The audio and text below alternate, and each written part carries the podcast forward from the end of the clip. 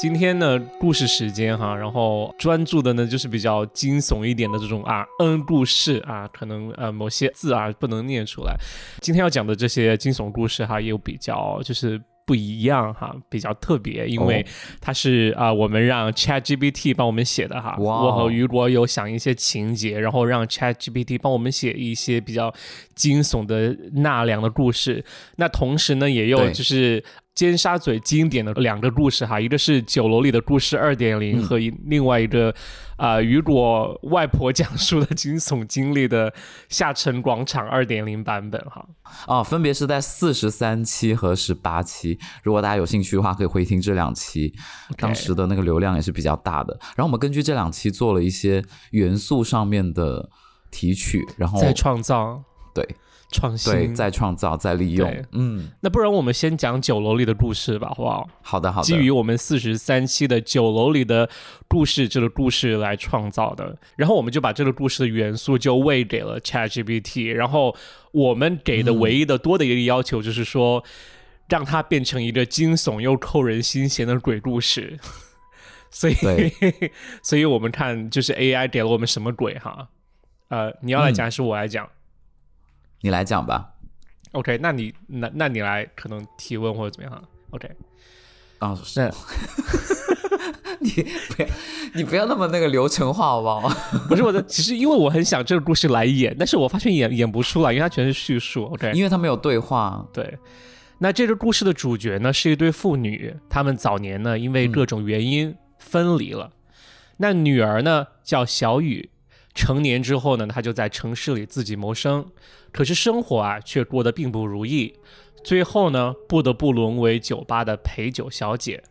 但是父亲则变得极度富有，可是呢这么多年，父亲却一直无法寻找到失散多年的女儿。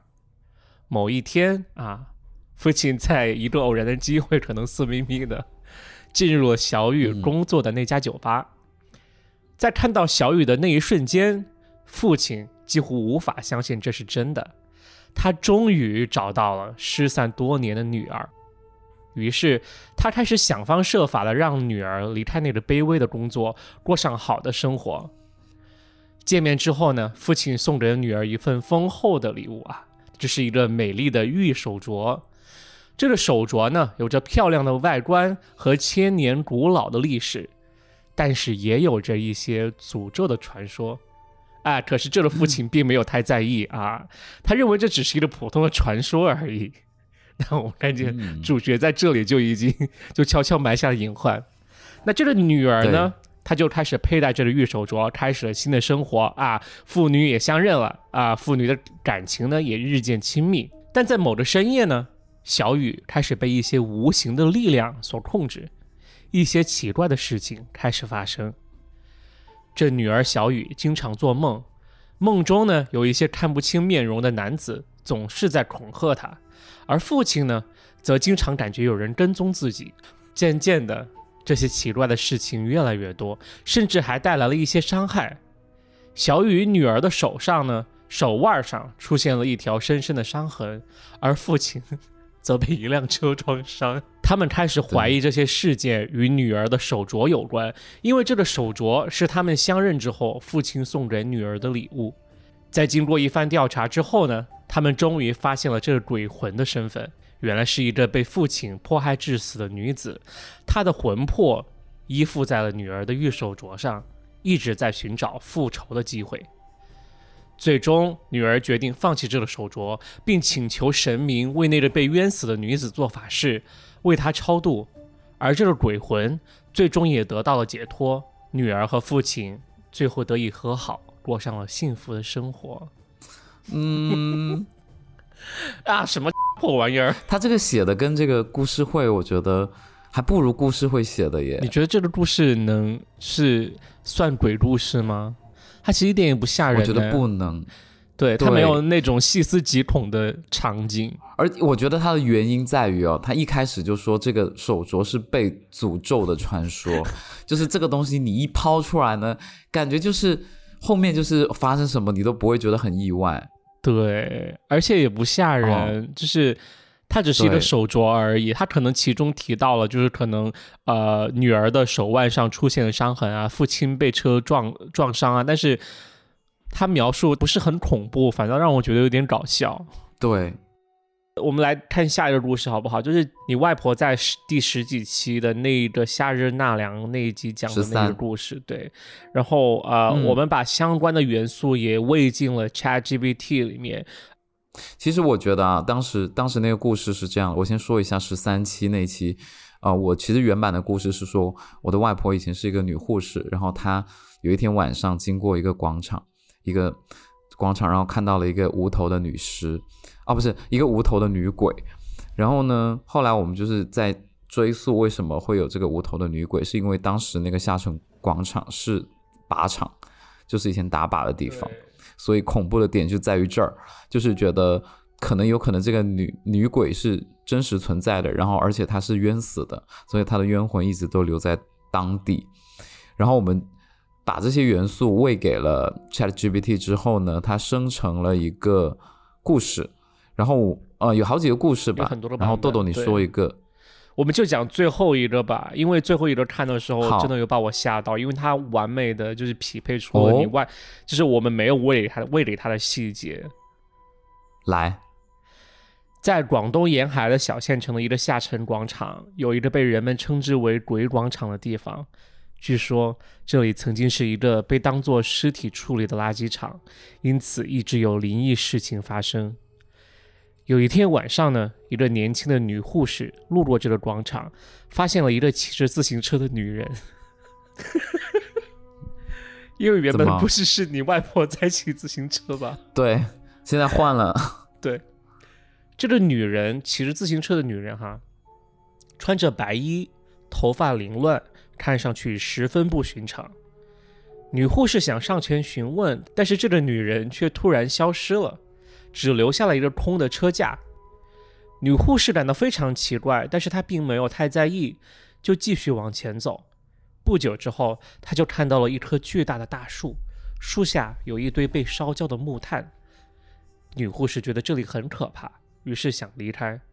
但是就在她转身准备离开的那一刻，他听到了一个女人的尖叫声，声音就来自于那棵大树。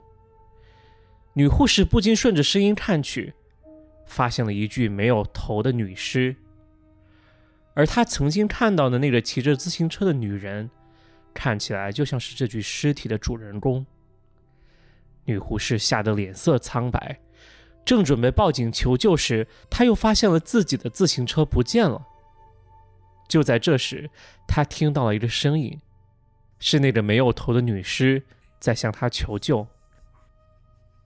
女护士想要离开，但是她的脚似乎被什么东西扯住了，她用力挣扎，最终逃出了这个鬼广场。但是真相却更加扣人心弦。女护士回到医院后，发现自己的手上有一种奇怪的病毒。经过调查，她才发现是那个自行车被一名有患有病毒的患者所骑，而那个没有头的女尸其实是这个患者的妻子。原来，这个患者在治疗期间因为药物反应变得非常疯狂，他杀死了自己的妻子，并将他的尸体带到了这个广场上。哇，这个故事写的很好哎，逻辑很缜密哎。就是我在想，有可能是那个呃病人他对这个女护士有不满的地方，或者是这个女护士正在复仇，我会有这种联想。或者很像，嗯。就可能女、女护士无意之间做了一个完全没有错的事情，但是病人有误，就是那个病人有误解她，所以就是医闹，对，不要这样，阴间医闹，然后可能最终就导致了护士碰，就是注定是他来碰到就是这个妻子，然后对，对，然后我觉得还就是蛮蛮精彩的这一个。对，我觉得这个真的是他写的最好的。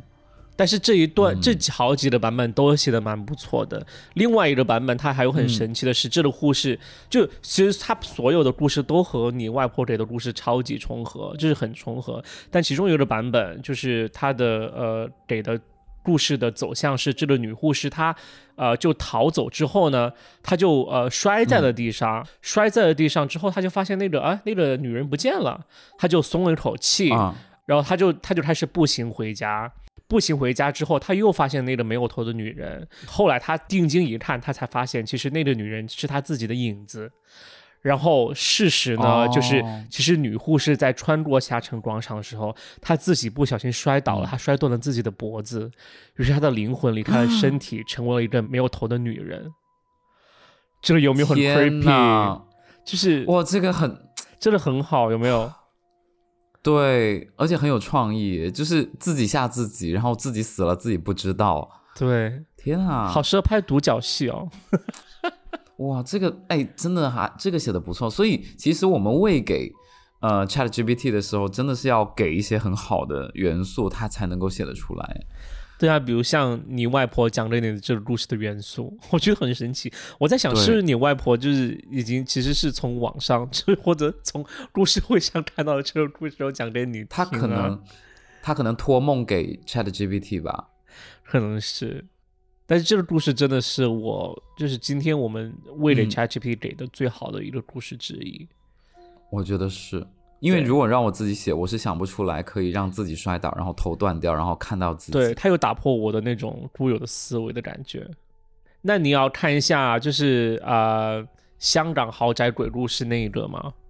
这故事呢是发生在香港的山顶豪宅，然后呢人物包括前夫、情妇、司机，还有警察、分尸。但是警察分尸这一个呢，是我们结合前段时间发生在香港的那个分尸案，就蔡天凤那个事件，然后我们把这些元素，包括前夫、情妇、司机、分尸和警察喂给就是 AI，然后它总共生成了两个故事，我们来讲比较精彩的第一个。故事呢是发生在香港的一个山顶豪宅，这个豪宅曾经是一个富有家族的底蕴，哦我觉得这个写的很真实，但是现在已经转手多次，成为一个哦有钱人的度假别墅。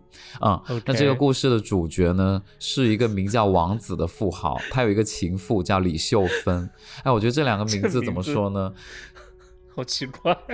就感觉对，为什么有一个极度奢华，有一个极度接地气呢？对啊，哪有富豪叫王子的？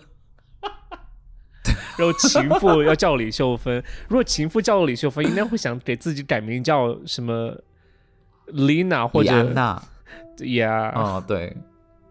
OK，不管了。他说王子的前妻是一个很有钱的商人，他不同意跟王子离婚，因为这样他就会失掉很多财产。于是呢，他雇了一个私家侦探，想要证明王子和李秀芬的关系，以便用这个证据来向法院申请拖延离婚的时间。私人侦探呢，很快就找到了证据，证明王子和李秀芬的关系。但是在调查的过程当中呢，他发现了一个可疑的迹象，他发现一些人的衣服和一些血迹，还有一些奇怪的工具。他觉得这个地方可能是用来做分尸的地方。私人侦探呢，把这个发现告诉了警察，警察对这个豪宅进行了搜查。他们找到了王子和李秀芬的尸体，已经被分成了好几个部分哦，放在不同的地方。哦，而王子的司机则被发现，在底层的停车场内已经被杀死，并且藏了起来。警方很快将嫌疑犯锁定为王子的前妻，因为他们找到了他的指纹和 DNA。但是呢，警方把他带到警局审问的时候，他们发现他竟和李李秀芬长得一模一样，甚至连声音和笑容都一样。好诡异。原来王子的前妻一直没有同意离婚，他找到了一个双胞胎妹妹，让她去伪装成李秀芬和王子在一起，而他自己则在背后策划了整个杀人分尸的计划，想要谋杀王子和李秀芬，以此来保住自己的财产。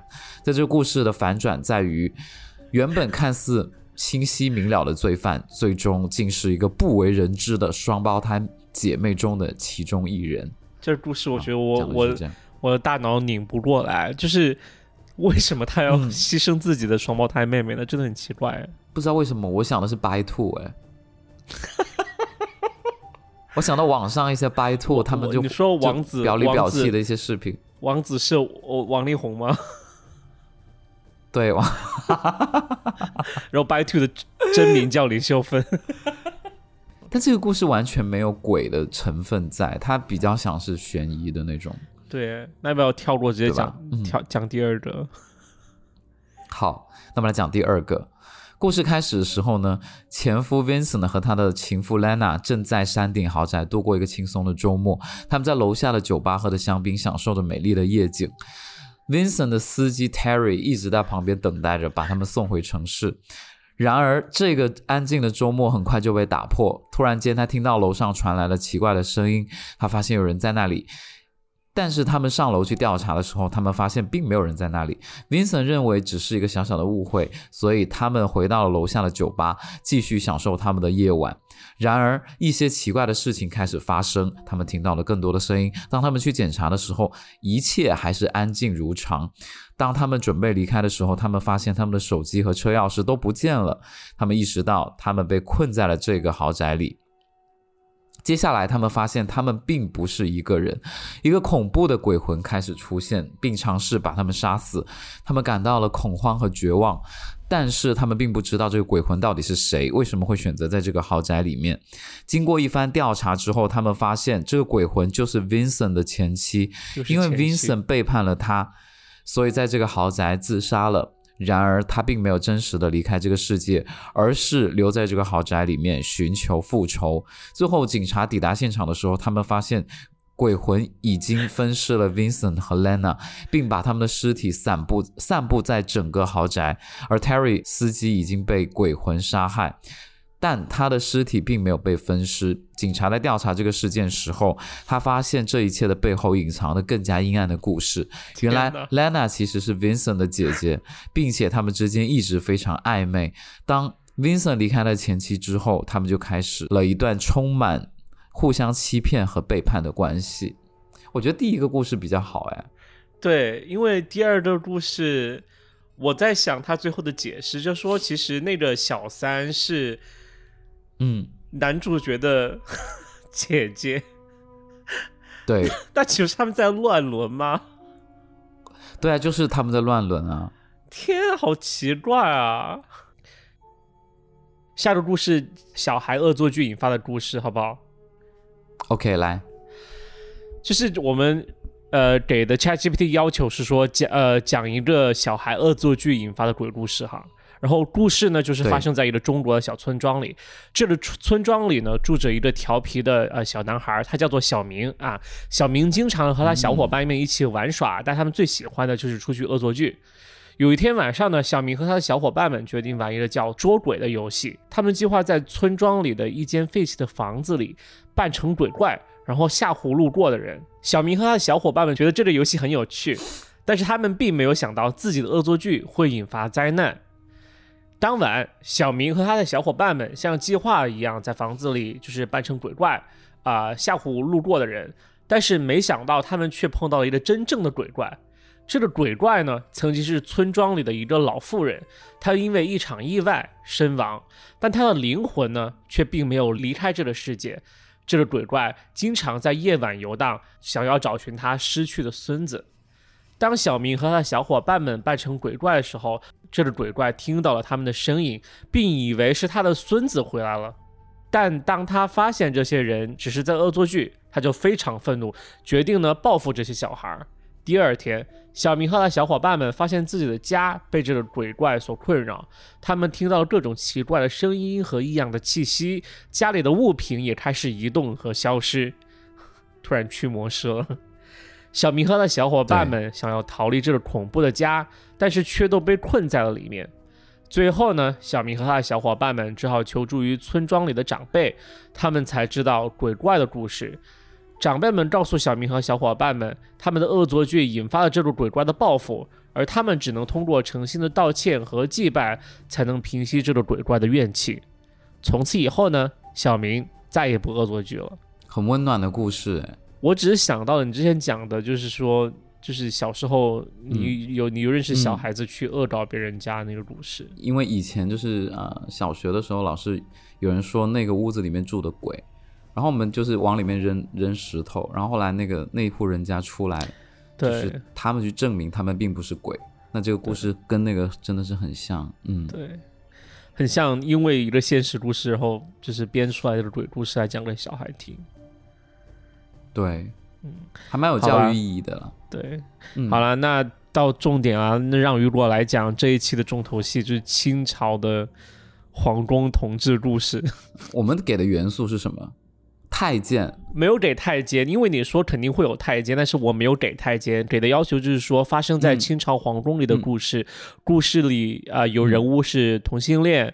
然后有多一些嗯反转，然后没想到就是生成了很多多很多故事呢，超几乎每一个都、主角都是太监，我不知道为什么。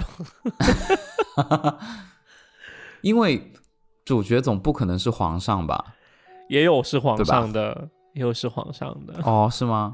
就是整反正讲一下。N 多的故事，嗯就是很、要么太监和皇上，要么太监和宫女，要么太监和侍卫，要么太监和皇妃，就是这样搞来搞去，就真的很很奇葩。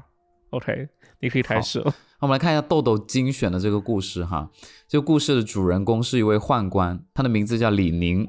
对，李宁啊，他从小就对同性产生了浓厚的兴趣，但这种情感在当时是不被社会所包容的，因此他一直保密着自己的性取向，同时努力的工作着，想在宫廷里获得更高的地位。好卷哦！就是想做苏倍胜呗。一天，一个新来的太监引起了李宁的注意，他叫小明，是一个年轻貌美的小太监。李宁开始暗中关注的小明，并产生了情愫。尽管知道这是一条危险的路，李宁还是决定向小明表达自己的感情。但是小明并没有接受李宁的爱意，他告诉李宁自己已经有了对象，不可能再接受别人的追求。李宁感到十分失落，同时也愤怒起来，开始想方设法的打击小明，使他在宫廷里的地位下降。宫斗。可是李宁并不知道的是，对，就开始宫斗了，就是 gay 版的《甄嬛传》。可是李宁并不知道的是，小明并不是他想象的那种人。哦，事实上，小明是一个女扮男装的女孩，名叫小娥。哦，这个花木兰也来了。小娥从小失去了双亲，只能穿男装来谋生。她和李宁一样，也喜欢同性，但她一直隐藏自己的真实身份，那就是她其实喜欢的还是男生吗？她喜欢是女生。她因为她喜欢同性嘛，那她就是铁梯喽。OK，OK，我们继续。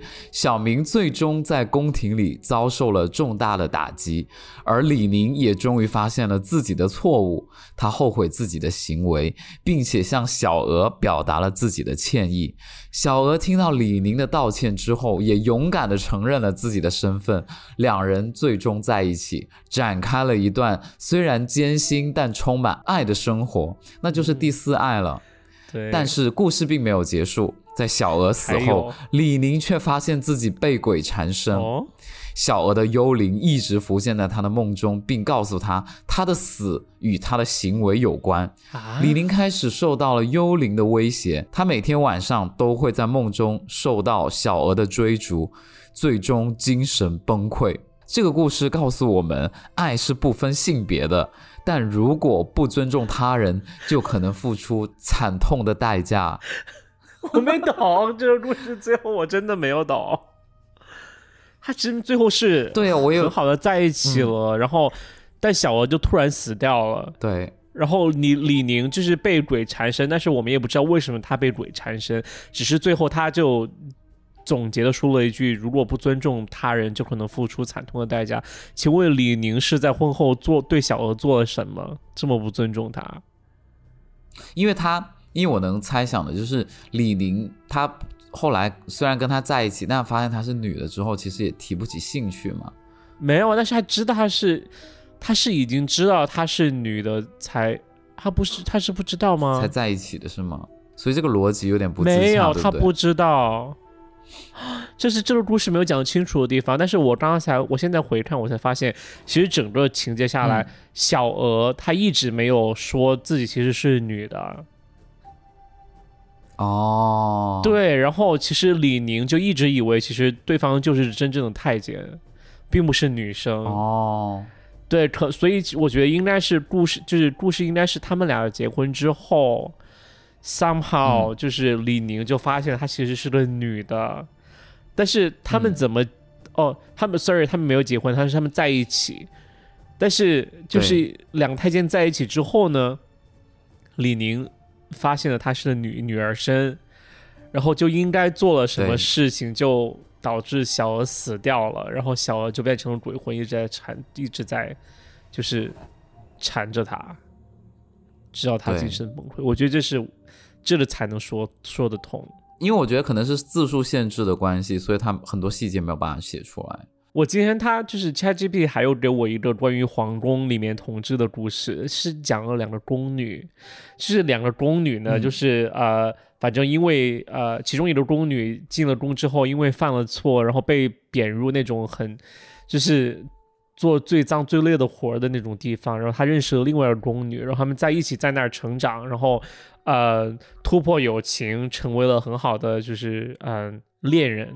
嗯，成为恋人之后呢，其中一个宫女被皇上看上，还是被你的王爷看上。然后王爷说我要和你私奔，然后那个宫女啊、迫于这种压力，然后最终答应和王爷私奔。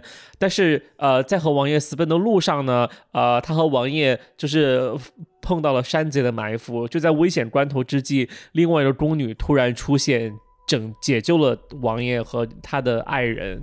就是就另外一个宫女，嗯然后这时候故事就来了一个反转，说其实大家不知道的是，其实呃来解救他们的那位宫女，其实她有超能力，就是她能轻易的打败所有人，就是然后最后就是他们俩开开心心的在一起了，在宫外，很像日本漫画的情节，我觉得。反正不像清朝发生的故事。对，对，对，好吧，那我们今天就讲这么多故事。是的，可能我们，嗯，就你有得到什么启发吗？启发就是，我觉得这个系列可能之后不能再做了，这做不下去了。就是没有很精彩。我发现，你觉得你不是你不是一直想写小说吗？请问你觉得这对 ChatGPT 对你对你真的产生威胁吗？就自从《Mid Journey》出来之后，我就觉得我大学毕业之后没有做摄影师是对的。哦，你说 AI 摄影那个吗？怎么说呢？可能视觉上的东西还是很容易骗过去，但是你说像这样的嗯故事的话，我觉得，啊，今天讲的所有故事，我觉得唯一给我的震撼就是说，可能他在有一些地方是有有能打开那个呃脑对门，的有，但是他做到的也可能仅此那样而已，就是他能在创意里面就是打开一些局限，然后想到一些啊我可能想不到的东西，但同时又能啊、呃情理之中、意料之外的这些东西，然后我觉得可以作为一个工具来参考一下，对。啊、对但是这是目前的技术，我也不知道未来会变成什么什么样。但是目前来说，我觉得这可能是呃创作创作者能可能利用到的一些点。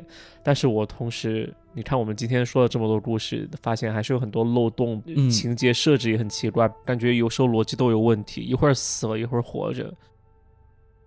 好吧，那我们就今天就聊到这儿吧。好吧，谢谢啦，谢谢大家啦，那这就这样了，拜拜。嗯，拜拜。